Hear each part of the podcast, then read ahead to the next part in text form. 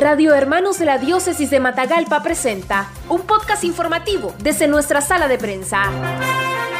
Durante más de siete años, Radamés Traña ha asistido de manera constante a la peregrinación del Divino Niño Jesús que la diócesis de Matagalpa celebra el domingo 17 de julio. Desde ya prepara una cruz que cargará en sus hombros durante el recorrido, adaptándole la imagen del Divino Niño Jesús junto a las banderas de Nicaragua y de la Iglesia. La cruz ahí la vine unificando a medida de, de las profesiones, las peregrinaciones que yo iba año con año cuando el inicio que yo me entero es cuando yo recibo mi, prácticamente mi segundo bautismo pues, del movimiento cristiano del cursillo entonces yo ya comienzo a inspirarme y me miraba en las grandes necesidades que estábamos pasando, dificultades, no económicos, sino que espiritual y moralmente. Contó que una de las peticiones especiales a Dios fue sus hijos, por los que sufrió 17 años, pero depositando su confianza en Dios, fueron liberados del vicio en el que estaban sometidos. Nuestros hijos, de los tres que tenemos, ellos han caído en el fondo del barril,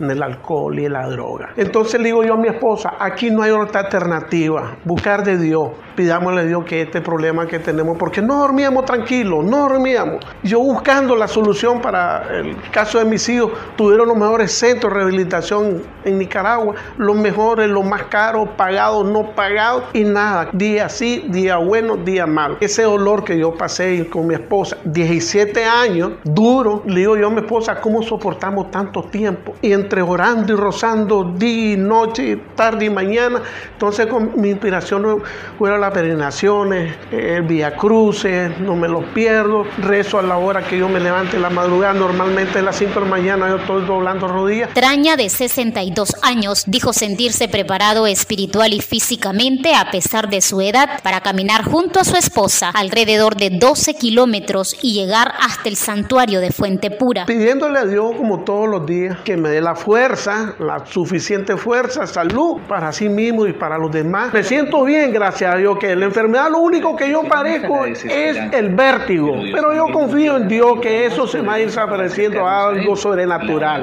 Eso no me va a impedir primeramente Dios. Esta celebración religiosa fue suspendida en el año 2020 para evitar aglomeraciones ante la pandemia de la COVID-19. Sin embargo, Rada Mestraña durante esos dos años no dejó de caminar hasta el santuario con la intención de pagar favores recibidos del Divino Niño Jesús y agradece que a pesar de tantas dificultades y enfermedades, su familia está completa. Lo hice con mi emoción, con mi fe profunda y firme de que, que he entrado la pandemia, eh, esos dos años que, que prácticamente todos todo temblamos y a toda esa enfermedad los tocó la puerta, incluso en personal, en lo personal.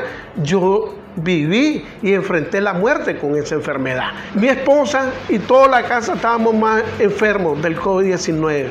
La respiración se me cortaba, el pecho parecía que se me iba a desprender. Entonces, y yo rezando y orando y pidiendo al Divino Niño, a Santa Rita, yo iba a seguir con mi peregrinación, la del Don Niño, siempre con mi emoción. Yo no tengo con qué pagarle favor recibido. Le pedí a Dios y al Divino Niño que me diera la fuerza de llegar, de ir rezando y orando con el rosario en mano, siempre con la cruz. Ansioso de que se llegue el día de la peregrinación, irá rezando, cantando, alabando y glorificando a Dios. Ahora se une a las peticiones de la Santa Iglesia Católica, principalmente por Nicaragua, la paz y la libertad de los nicaragüenses. Yo no hallo las horas que ya fuera el 17, la peregrinación de los niños. Entonces me pasa a mí como a esos niños chiquitos que le dicen, te voy a dar un caramelo cuando sale el papa, te voy a traer algo. Entonces, para irle a pagar el favor recibido al divino niño, no me puedo quedar atrás. Hoy más que nunca tenemos que estar fortalecidos, doblando rosario, doblando rodillas,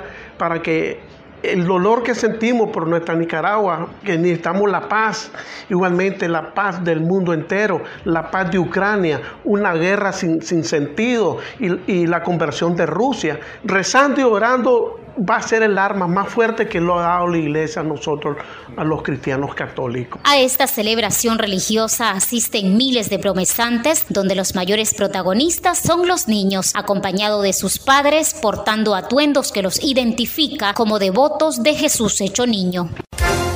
Noticias breves, veraz y objetivas en los podcasts informativos de Radio Hermanos. Búscalos en nuestro Facebook, Radio Hermanos.